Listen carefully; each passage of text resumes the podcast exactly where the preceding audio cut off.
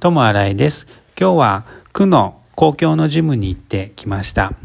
来週から学校のジムが始まるので、当分区のジムは行かないで学校のジムを使うことになると思います。区のジムも結構いろんな機会があっていいんですけど、やっぱり学校のジムだと本当に近くにありますし、安いので、それでやっぱ学校のジムに行こうと思っております。来週から学校がまた始まるので楽しみです。友新井でした。ありがとうございます。